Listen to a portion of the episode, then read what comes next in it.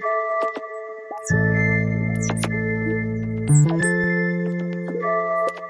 you. Herzlich willkommen zu einer neuen Episode Irgendwas mit Recht. Heute spreche ich mit Petra Römers. Hallo Petra. Hallo Marc. Petra, du hast mir gerade im Vorgespräch erzählt, dass du eigentlich jetzt überhaupt nicht aufgeregt bist, anders als manch anderer oder manch andere, die hier schon mal sitzen, weil du gestern Abend ohnehin schon von der ARD interviewt wurdest und da ist so ein Podcast natürlich, wo man auch nicht wirklich Bild hat, ja eine entspannte Sache. Ja, genau. Also ich bin da jetzt Profi drin seit gestern und von daher würde ich mich als sehr entspannt bezeichnen. Wir machen es aber ein bisschen länger als in so einem 30-Sekunden-Snippet. Es ging um den Tag der deutschen Einheit, so viel darf man verraten. Insofern habt ihr auch eine Ahnung, wann wir jetzt aufzeichnen, auch wenn das ein kleines bisschen später ausgestrahlt wird. Du bist Associate hier in Düsseldorf bei Burton Bird und machst Patent Litigation, stimmt's? Das stimmt. Stammhörerinnen wissen, was jetzt kommt. Warum Jura? Warum hast du, so viel kann man vorwegnehmen, in Köln studiert? Also erstmal Jura war die Entscheidung, weil ich mich nicht entscheiden wollte. Ich fand Jura war das perfekte Studium, um sich noch nicht zu entscheiden, weil man ja dann am Ende, wie ja auch wahrscheinlich hier alle Stammhörer wissen, noch die Breite des juristischen Alltags offen hat. Also ob Strafrecht oder Richter oder Strafrecht Strafrechtsrichter oder ich weiß nicht, irgendwo in einer Behörde oder in einer Kanzlei. Das war für mich am Anfang noch ein gutes Pferd, um drauf zu setzen, dass ich halt noch nicht genau weiß, was ich machen möchte. Ich wusste aber irgendwie, dass Jura in die richtige Richtung geht, weil ich gerne rede und gerne argumentiere und gerne Recht habe. Und ja, dann war das nach meinem, also nach dem Abi habe ich erstmal ein Jahr lang im Ausland verbracht, Australien, Neuseeland, Work and Travel, mhm. das Leben genossen und gehofft, dass ich vielleicht doch noch eine bessere Idee finde. Und dann ist es danach aber bei Jura geblieben und dann auch in Köln, weil Hotel Mama war total praktisch. Und genau, deswegen dann in Köln und da habe ich dann sowohl das Studium als auch das Referendariat absolviert. Was hat dich denn bei der Stange gehalten, wenn man auf der einen Seite sagt, naja, ich kann damit nachher so viel machen, siehe die jetzt hier gut 200 Folgen im Podcast mit irgendwie zig unterschiedlichen Berufen, klar, und verschiedensten Rechtsgebieten, aber auf der anderen Seite muss man ja auch sehr viel machen in der Zwischenzeit, um diese zwei Staatsexamina hinter sich zu bringen, auch wenn man vielleicht noch für gar nicht so richtig brennt. Ja, also das erste Staatsexamen, würde ich sagen, war insbesondere auch die Gemeinschaft an der Uni Köln. Auch wenn die Uni Köln jetzt vielleicht nicht immer den allerbesten Ruf weg hat, haben wir eben schon kurz drüber gesprochen, aber die Gemeinschaft da mit den anderen Jurastudenten, die Leute, die ich da kennengelernt habe, mit den meisten bin ich auch jetzt immer noch super gut befreundet und begleite die jetzt dann noch weiter auf ihren Wegen. Manche haben jetzt schon Doktor gemacht, manche machen jetzt gerade Referendariat, ich weiß es nicht. Also das hat viel geholfen. Da habe ich auch meinen Freund kennengelernt während dem Studium dort und dann aber auch die verschiedenen Angebote und während dem Studium auch zu merken, es gibt verschiedene Angebote und es gibt verschiedene Fächer, die liegen mir nicht so, aber es gibt dann auch die Fächer, bei mir jetzt insbesondere das Zivilrecht, die liegen mir besser. Und dann gab es auch Angebote wie, es gab noch den Lehrstuhl für US-amerikanisches Recht, da konnte man dann noch das auch so ein Zertifikat machen. Certificate of United States Law hat sich das genannt. Und ich glaube, das kann man auch nach wie vor machen. Das fand ich dann auch ganz cool, einfach noch ein bisschen zweisprachig, obwohl man an der Uni Köln ist, dann auch noch ein bisschen auf Englisch was zu machen. Macht das immer noch dieser Keith Wilders? Ja, genau. Ja, ja, ja ich glaube, also ich glaube zumindest, genau, dass er das noch macht. Ja, ja, das war auch, ist ja auch eine tolle Persönlichkeit und sehr entertaining. Genau. Und da war es dann einfach von geschaffter Klausur zu geschaffter Klausur zu geschriebener Seminararbeit. Irgendwie hat man sich so entlang gehangelt, würde ich sagen. Und ja, ich würde sagen, durch die Leute, aber auch dadurch, dass schon Interesse am Fach natürlich auch da ist und da war, hat man das dann zum ersten Examen irgendwann, hat es irgendwann gereicht und geschafft und durchgehalten. Und meine Devise war dann auch irgendwann, irgendwann wusste ich nämlich dann doch, ich will, glaube ich, am liebsten Rechtsanwältin werden und das am liebsten auch irgendwo in der internationalen Großkanzlei. Das war dann irgendwann der gesettelte Traum oder das gesettelte Ziel. Und dann war es auch so, dass ich gedacht habe, okay, ich will einfach schnell fertig werden, weil die Ausbildung per se jetzt nicht so mein Highlight war. Also, dass man das machen muss, diese zwei Staatsexamen, um Rechtsanwalt in Deutschland zu werden oder Rechtsanwältin in Deutschland zu werden, das ist halt so und das habe ich dann halt abgearbeitet. Da steckt eine ganze Menge drin. Also zum einen liebe Grüße. Wir haben ja hier so ein Examensspezial mit Frau Dauner-Lieb aus Köln, die den ganzen zivilrechtlichen Examenskurs in Köln macht und Leute mittlerweile schon aufgrund dieser Podcast-Folgen da mal hinfahren. Also ist sehr willkommen übrigens, wenn ihr auch die Idee habt, aber darum geht es jetzt in dieser Folge nicht. Interessieren würde mich, was deinen Werdegang angeht, der ja, ich sag mal, im besten Sinne normal war. Jetzt nicht irgendwie super spektakulär, sondern ganz normale Studentin wann diese Entscheidung gereift ist, weil ich sag mal, du wirst dann auch nicht morgens wach und sagst so, ich möchte gerne mal in einer Wirtschaftskanzlei arbeiten und dann auch noch in einer großen, sondern du musst da irgendwie dahin gekommen sein. Was war das? Ich glaube, ich kann jetzt gar nicht so einen ganz konkreten Zeitpunkt oder ein konkretes Event ausmachen, an dem ich das festmachen würde. Aber ich würde sagen, das war dann einfach irgendwann übers Studium lernt man ja dann auch die juristische Welt kennen. Und dann hat man vielleicht schon mal als studentische Hilfskraft in der Kanzlei gearbeitet. Dann hat man vielleicht irgendwann mal als wissenschaftliche Mitarbeiterin irgendwo gearbeitet. Also ich hatte, glaube ich, nur eine studentische Hilfskraftstelle dann in der Kanzlei in Köln und danach dann das Referendariat, aber so währenddessen, also auch es gab ja dann auch irgendwelche Karriereveranstaltungen an der Uni Köln oder an anderen Gelegenheiten. Die Kanzleien laden ja auch gerne ein und so. Und dabei ist mir irgendwie dann ja die Vorstellung gereift, dass ich Großkanzlei, glaube ich, cool finde und Wirtschaftskanzlei cool finde und dass die Leute da, die ich da so kennenlernen konnte und durfte, mir immer alle irgendwie sympathisch waren und mhm. immer alle offen und ja auch so ein bisschen selbstbewusst waren und ich mag das selber gerne mit Leuten zu reden und selbstbewusst sein und weiß ich nicht, das hat mir irgendwie gut gefallen, da habe ich mich, da habe ich gedacht, da sehe ich mich. Ja, und darum geht es ja meistens auch. Also auch wenn ihr jetzt sagt, nee, ich will zur Staatsanwaltschaft oder ich will zur Behörde, am Ende geht es um diesen Personal Fit, ne? Und einfach mal rausgehen, ähnliche Menschen suchen. Natürlich müssen die Rahmenbedingungen auch so sein, wie man sich die ungefähr vorstellt, aber ich glaube, das ist was, was man während des Studiums, ich finde, da klingt ja raus, dass du das zu Genüge gemacht hast, tun sollte, weil man auch Motivation kriegt für die ein oder andere längere Stunde irgendwie in der Bib, wo man mal wieder vom Repetitor irgendwas nacharbeitet und sich denkt, ach, wofür mache ich den ganzen Spaß hier eigentlich, ne? Absolut. Und sag mal, die Kanzlei, bei der du damals gearbeitet hast, mhm. war das eine kleinere Kanzlei oder war das eine größere? Also wolltest du dann was anderes oder wusstest du schon, was du wolltest? Nee, ich wusste schon, was ich wollte und das war auch eine Großkanzlei, okay. genau, ja, genau. Und Referendariat, wie hast du dir das dann aufgeteilt? Also du schienst dann ja nach dem ersten Examen relativ sicher zu sein, wo die Reise hingehen soll, konntest aber ja dennoch nicht, wie niemand, irgendwie die sonstigen Stationen abwählen.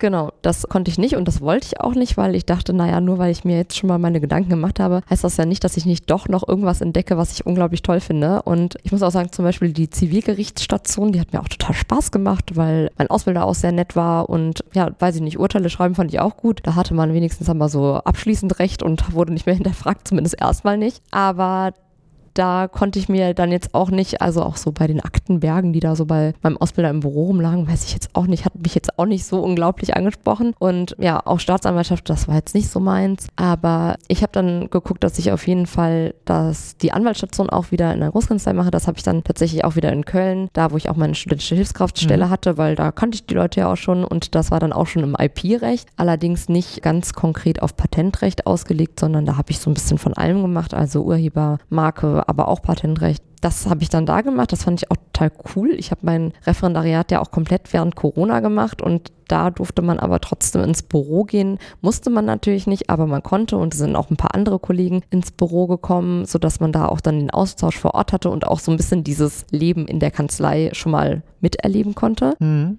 Genau, meine Wahlstation, die habe ich dann aber in einem Unternehmen gemacht, weil das wollte ich auch unbedingt nochmal testen. Ah. Genau, da war ich dann in München. Das war dann SV Ausland as it could be in Corona. Und da war ich dann genau für drei Monate in München in der Rechtsabteilung von Sixt, die Autovermietung. Ach, witzig. Genau, das war auch total nett und es hat mir auch total gut gefallen, aber ich bin dann dabei geblieben, dass ich erstmal in der Großkanzlei loslegen will oder in der Kanzlei loslegen will. Und wie kamst du dann hier zu Burton Burton Düsseldorf? Das war ein bisschen dem Stellen Markt geschuldet, ohne jetzt Bird Bird hier zu wenig Credit zu geben. Ich habe mich dann irgendwann, nachdem ich nach dem zweiten Staatsexamen fertig war und genug Urlaub gemacht hatte, habe ich angefangen, mich zu bewerben. Und da habe ich dann einfach geguckt, was in Köln und Umgebung ausgeschrieben ist im Bereich IP, also IP Intellectual Property. Das ist ja alles von Urhebermarke bis aber auch Patent. Und dann habe ich unter anderem hier in Düsseldorf bei Bird Bird dann die Stelle für Patent Litigation gesehen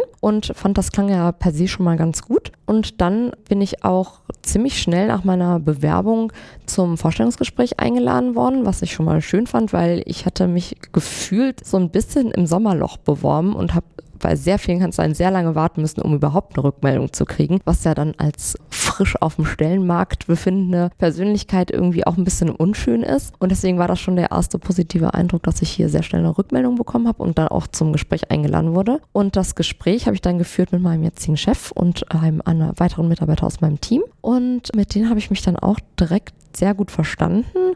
Es ging, ging nicht nur um berufliches, sondern auch um persönliches, aber alles auf einem super netten Level und eine gute Mischung von allem, sodass ich auch ein bisschen wissen und erfahren konnte, wer ist denn dann mein Chef und wer sind denn dann meine Mitkollegen, Mitarbeiter, wie auch immer, sodass ich irgendwie nach dem Gespräch schon direkt dachte, ach, das könnte ich mir aber gut vorstellen. Genau, und dann habe ich irgendwann unterschrieben und dann bin ich hier gelandet. Und jetzt bist du ein Jahr auf den Tag genau. Auf den Tag, Jubiläum, hier. genau. Herzlichen ja. Glückwunsch. Ja, danke schön. Dankeschön.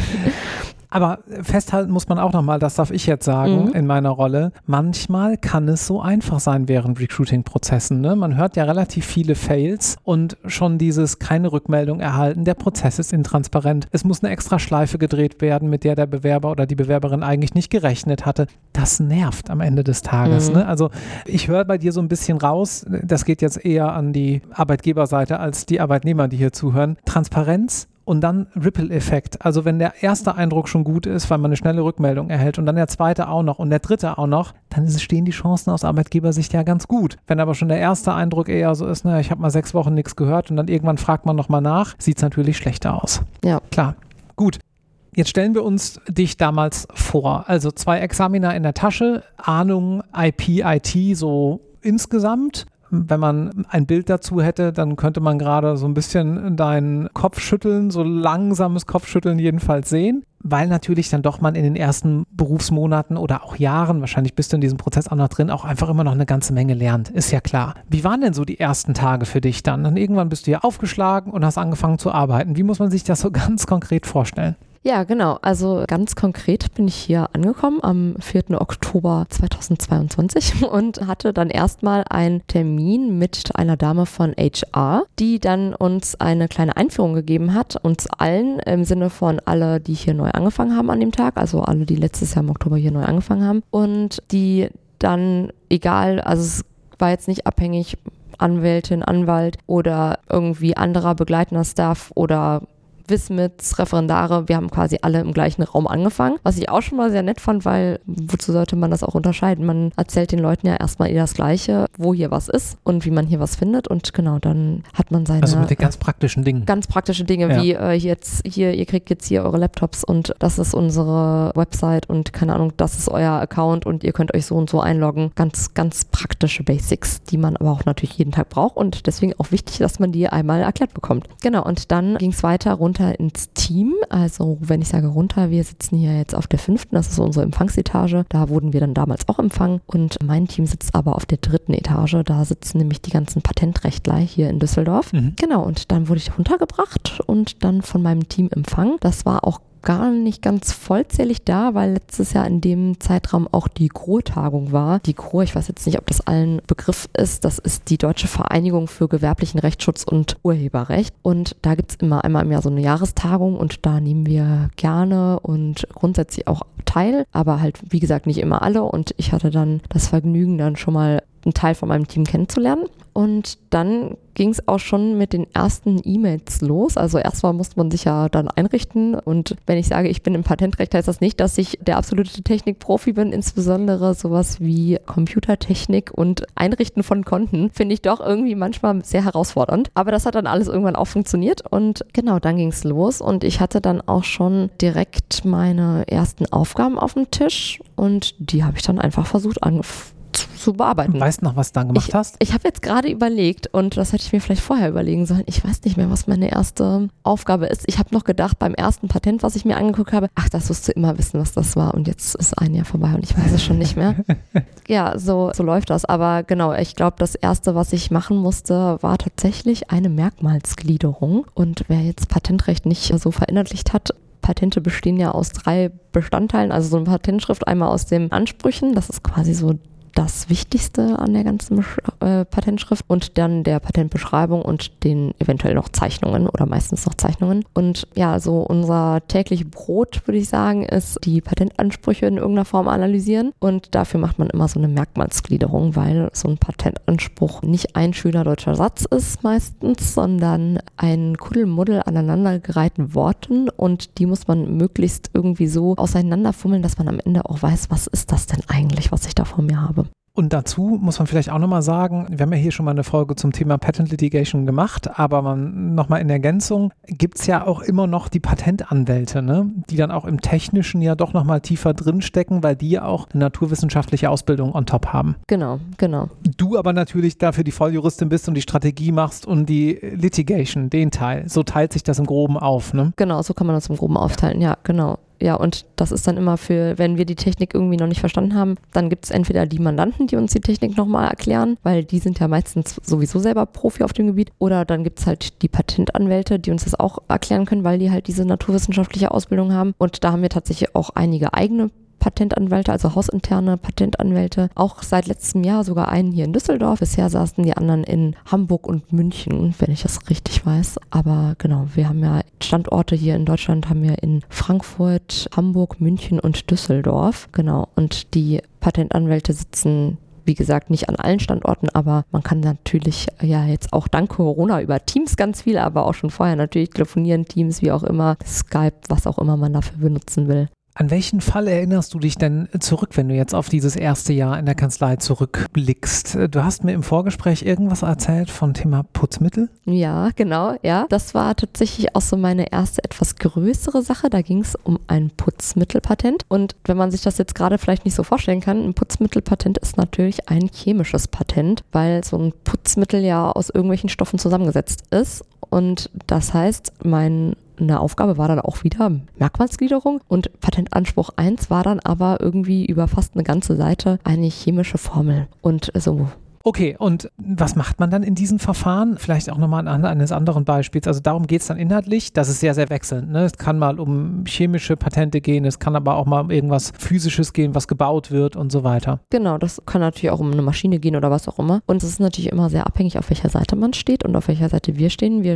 äh, können sowohl auf Patentinhaberseite als auch auf Produktherstellerseite stehen. Das heißt, man muss ja immer so ein bisschen dann daran seine Strategie ermitteln. Trotzdem bleibt das Patent, würde ich sagen, der Fokus. Also auch wenn wir auf der Seite des vermeintlichen Patentverletzers stehen, müssen wir uns ja das Patent angucken, um zu wissen, ob wir das Patent verletzen, beziehungsweise um zu wissen, was die Argumente sind, warum wir das Patent eben nicht verletzen. Oder auch um zu zeigen, hey, das Patent ist überhaupt gar nicht rechtsbeständig. Und Deswegen kann man das auch noch auf einer anderen Ebene, also auf dieser Rechtsbeständigkeitsebene angreifen. Genau, und dann würde ich mir erstmal das Patent angucken und da dann erstmal die Patentansprüche, weil die das Maßgebliche sind. Und dann versuche ich die zu verstehen und mit im Zweifel mit dem Produkt abzugleichen, um zu gucken, hm, kann das denn sein, dass das erfasst ist. Und da kommt dann immer die Patentauslegung ins Spiel, also die Auslegung der Patentansprüche. Das müssen wir auch eigentlich immer machen, weil die ja auch im Zweifel nicht eindeutig sind, beziehungsweise selbst wenn die Formulierung eindeutig sein könnte, kann es dann durch die Beschreibung und durch die Zeichnung dazu kommen, dass man sieht, okay, hier steht jetzt gerade, weiß ich nicht, gebogen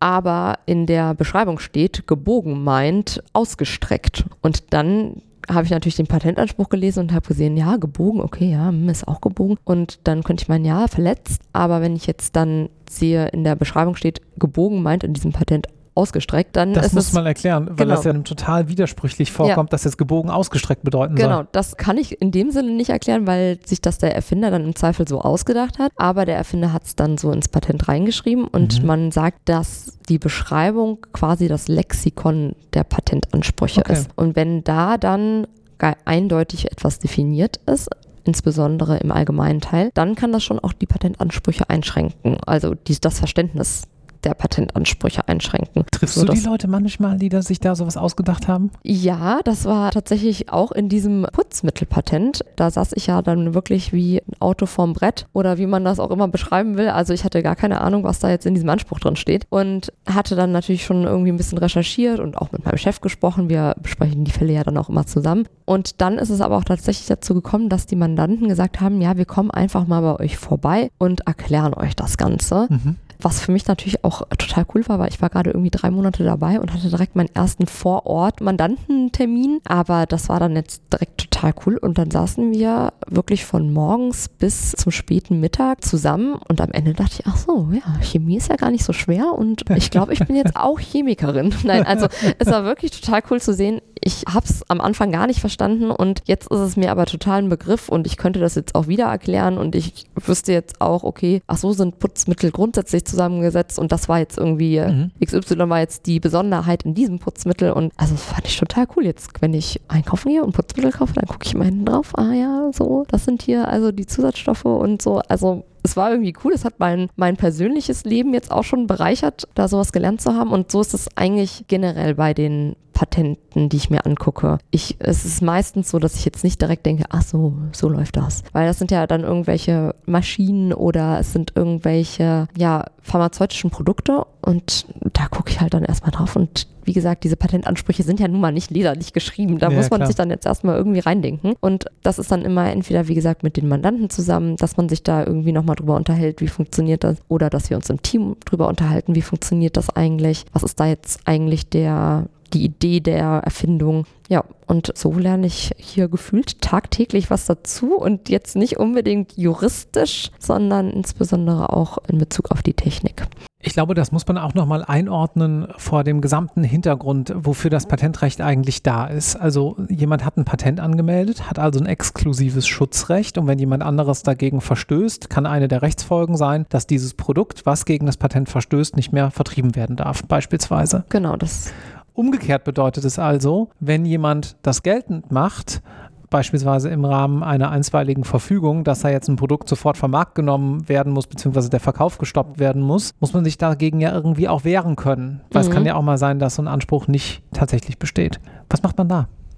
Genau, also bei einstweiligen Verfügungen, das ist auch so ein bisschen die Furcht oder der Schrecken von, ich glaube, ja, in vielen Rechtsgebieten, aber insbesondere auch im Patentrecht, weil da ja auch dann unglaubliche wirtschaftliche Folgen dran hängen können, wenn man auf einmal tatsächlich untersagt bekommt, ein gewisses Produkt weiter zu vermarkten. Das ist natürlich dann für die Mandanten immer eine schlimme Folge, die dabei rumkommen könnte. Und deswegen kann man eine Schutzschrift einreichen. Das macht man dann quasi als Vorsorgemaßnahme. Das begründet sich daher, also eine einstweilige Verfügung, die ist im Patentrecht damit kann man quasi im Patentrecht nur unterlassen oder auch einen Informationsanspruch bekommen als der Patentinhaber. Das heißt, ich kann damit erreichen, dass die Gegenseite unterlassen muss, das zum Beispiel das Produkt weiter zu anzubieten und zu vermarkten. Ich kann im Zweifel auch ein Informationsbegehren noch durchsetzen mit so einer einstweiligen Verfügung und sagen, ja, wo produziert ihr denn, wo muss ich mich vielleicht auch noch gegen wenden? Das ist auch noch möglich, aber die weiteren ja, Rechtsfolgen, die man aus einer Patentverletzung rausholen kann, also Schadensersatz und dann den da vorweg geordneten ähm, Rechnungslegungsanspruch, den kann ich jetzt durch eine einstweilige Verfügung nicht bekommen. Aber ist ja jetzt auch erstmal schon ziemlich schlimm, wenn man jetzt durch so eine Einfall, schlimm oder gut, je nachdem, wenn man durch so eine einstweilige Verfügung schon so ein Unterlassen bekommen kann. Und das ist theoretisch auch möglich ex parte, das heißt ohne dass die Gegenseite überhaupt vorher dazu angehört wurde. Und genau, und um gerade das zu verhindern, kann man eine Schutzschrift einreichen. Da gibt es ein zentrales Schutzschriftregister. Da müssen wir jetzt natürlich mit dem Unified Patent Court auch noch gucken. Da kann man auch Schutzschriften einreichen. Ich glaube, das Unified Patent Court hattet ihr auch schon mal kurz. Das ist ja jetzt die neue Gerichtsbarkeit für Patente, für europäische Patente und europäische Patente mit einheitlicher Wirkung. Und das ist jetzt seit Sommer diesen Jahres in Kraft. Und genau, da kann man dann theoretisch auch noch eine Schutzschrift einreichen. Das heißt, man muss erstmal gucken, wogegen versuche ich mich zu wehren und wo muss ich dann eine Schutzschrift einreichen. Das heißt, man antizipiert eigentlich, dass man eine einstweilige Verfügung in Anführungszeichen kassiert, also mhm. ne, dass damit jemand sich ans Gericht wendet. Wie kommt man denn aber dann in diesen Fällen da drauf? Also du kannst ja nicht einfach mal zum einen inhaltlich total ins Blaue raten, du musst ja ungefähr wissen, worum es geht, zumal ja auch mehrere Patente wahrscheinlich irgendwie betroffen sein können und so weiter. Mhm.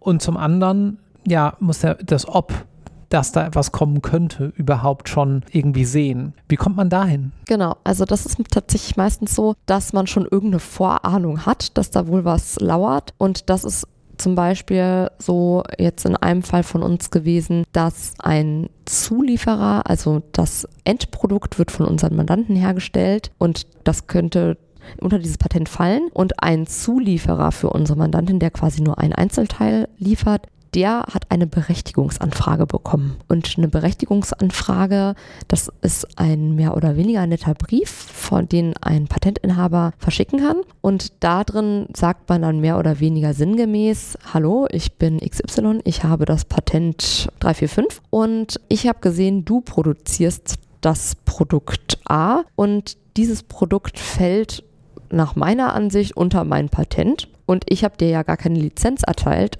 Warum glaubst du denn eigentlich, darfst du das Produkt so herstellen und so vermarkten? Ich bild nochmal einen Fall, mhm. damit du das nicht machen musst und das hier auch anonym bleibt. also sagen wir mal, muss ich gerade irgendwie dran denken, Zufall, ich produziere E-Bikes und dafür brauche ich Akkus und die Akkus kaufe ich irgendwo ein, weil ich kann irgendwie Stahl schweißen, aber ich kann keine Batterietechnik. Jetzt kriegt mein Zulieferer vielleicht so eine Berechtigungsanfrage, mhm. ich selber aber gar nicht. Und du bist, nehmen wir jetzt rein fiktiv an, Anwältin des E-Bike-Herstellers, hast das aber gehört, dass der Zulieferer da was bekommen hat, dann kann ja dieser, dieser Ripple-Effekt auch sein, dass deine Produktion am Ende des Tages stillsteht, beziehungsweise dass deine Produkte nicht mehr verkauft werden dürfen. Würde man dann also du nickst, muss man genau, dazu sagen. Ja, ja, ja, genau. Stimmt, ähm, sieht man nicht. würde man dann gemeinsam mit dem Zulieferer die Schutzschrift einreichen oder würde man das als Hersteller dieser E-Bikes machen oder wie wird das genau funktionieren? Das ist jetzt so ein bisschen, also vielleicht war mein Ursprungsfall auch einfach ein bisschen kompliziert, aber jetzt in deinem gebildeten Fall würde ich mich jetzt um eine Schutzschrift kümmern als Anwältin vom E-Bike-Hersteller, wenn das Patent im Endeffekt ein E-Bike mit Akku ist. Ah ja, okay. Und nicht so, der Akku an sich. Jetzt nicht der Akku an sich, wenn es jetzt gerade nicht um den Akku an sich geht, mhm. genau. Und wenn jetzt aber aus irgendeinem Grund der Patentinhaber irgendwie nicht richtig die Zusammenhänge hat und deswegen den Akkuhersteller angeschrieben hat und gesagt hat, hier, ihr macht doch hier diese E-Bikes und da ist der Akku drin und deswegen verletzt ihr mein Patent. Und der mir das dann mitgeteilt hat, weil er gesagt hat, hey, ich habe hier das bekommen und ich liefere dir doch nur die Akkus, was mhm. ist denn das? Dann würde ich mich jetzt als Anwältin des E-Bike-Herstellers um eine Schutzschrift kümmern. Das geht natürlich auch auf einfacherem Wege als jetzt mit diesem Übereck. Mhm. Es kann ja auch einfach sein, dass ich direkt als derjenige, der das vermeintlich patentverletzte Produkt herstellt, die Berechtigungsanfrage kriege. Und da muss ich dann nicht darauf antworten. Das, dazu habe ich jetzt keine Verpflichtung. Wenn ich will, kann ich darauf antworten. Aber das ist zumindest dann so eine Berechtigungsanfrage ein Indiz. Der Patentinhaber ist sich seines Patents bewusst. Er ist sich der Produkte, die auf dem Markt sind, bewusst. Und er hat vielleicht sogar schon mich als Hersteller identifiziert. Und deswegen ist die Wahrscheinlichkeit vielleicht höher, dass er jetzt auch weiter gerichtlich vorgehen will. Als nächste Eskalationsstufe könnte der Patentinhaber auch erst noch eine Abmahnung schicken und da drin dann eine Unterlassungsverpflichtung von mir fordern, also dass ich das dann unterzeichne als Hersteller, dass ich sage, ich mache solche Produkte nicht mehr oder ich vertreibe solche Produkte nicht mehr. Aber grundsätzlich ist so aus unserer Sicht, weil wir ja auch immer die Mandanten so beraten müssen, dass es möglichst vorsorglich und aber auch sicher ist, dass schon so eine Berechtigungsanfrage jetzt als Indiz uns ausreichen würde, um zu sagen, ja, okay, und das Patent oder was auch immer, aus was auch immer für ein Schutzrecht derjenige jetzt vorgehen will, das ist, dem ist das bewusst und jetzt müssen wir uns darüber Gedanken machen und können dann so eine Schutzschrift einreichen um dann mit dieser Schutzschrift oder in dieser Schutzschrift darzulegen, warum wir das nicht verletzen und warum vielleicht auch das Schutzrecht selber gar nicht rechtsbeständig ist. Weil für so einen EV braucht ja derjenige, der die EV beantragt, auch einen Verfügungsanspruch und einen Verfügungsgrund. Und der Verfügungsanspruch ist ja dann die, zum Beispiel hier der Anspruch gegen den Produkthersteller, also eine Patentverletzung zum Beispiel aus 9 Patentgesetz. Und der Verfügungsgrund, der kommt auch noch hinzu und den kann man auch in so einer Schutzschrift darlegen, dass der zum Beispiel nicht gegeben ist, ist dann ja insbesondere diese Dringlichkeit. Also es hat so eine mhm. Interessensabwägung. Ist das jetzt gerechtfertigt, so eine einstweilige Maßnahme zu erlassen, ohne da jetzt im Hauptsacheverfahren das geprüft zu haben? Und da ist dann ja insbesondere die Dringlichkeit immer so der ausschlaggebende Aspekt. Mhm. Jetzt noch eine strategische Überlegung zum Abschluss dieses inhaltlichen Komplexes. Mhm. Und zwar so eine Berechtigungsanfrage, die warnt ja irgendwie auch die Gegenseite. Mhm. Warum mache ich denn nicht direkt eine Abmahnung?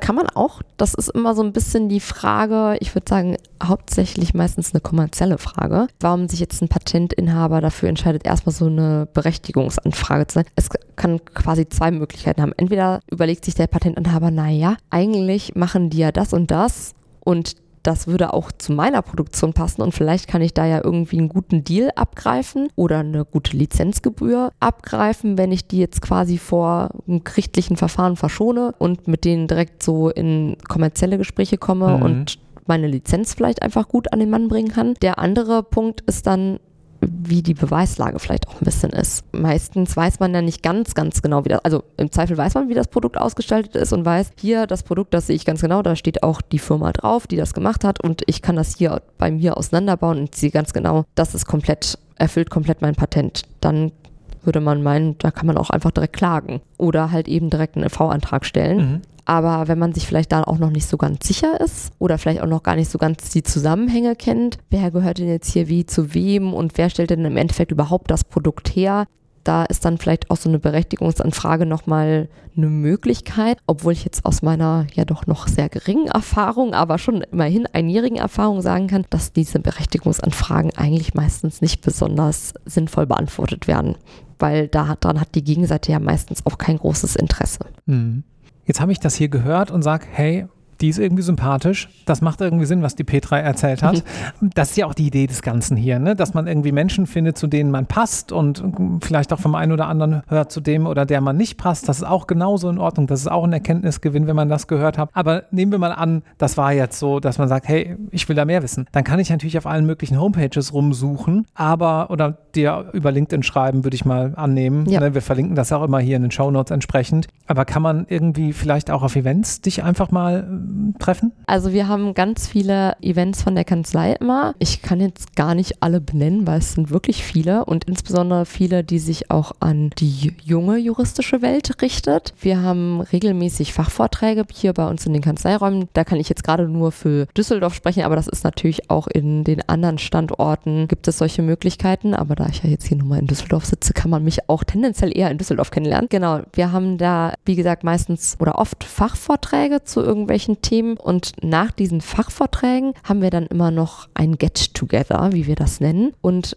bei den Fachvorträgen selbst sind dann meistens nur die Leute, die sich das gerne anhören wollen. Und zu diesen Get-Togethern kommen dann aber immer verschiedene Anwälte und Anwältinnen, die im Haus sind und die in verschiedenen Praxisgruppen unterwegs sind, sodass man dann auch ein bisschen kennenlernen kann, wer hier so arbeitet und auch welche Rechtsgebiete es hier so gibt. Und das ist immer total nett. Aber wir haben auch ja auf Referendare oder wissenschaftliche Mitarbeiter zugeschnittene Events. Wir hatten jetzt neulich erst die auf den Punkt Veranstaltung. Da hatten die Teilnehmer dann ab nachmittags, glaube ich, so ein Speed-Dating mit Kollegen und Kolleginnen. Das war auch ganz cool, wo man dann auch immer irgendwie, ich weiß gar nicht, ich glaube sowas wie fünf Minuten oder so mit jedem dann Zeit hatte zu reden und dann auch was über die Praxisgruppe zu erfahren. Ja, ich sage jetzt mal nicht, dass das äh, Tinder unter Anwälten ist. Es geht ja, ja ein bisschen ja. um was anderes.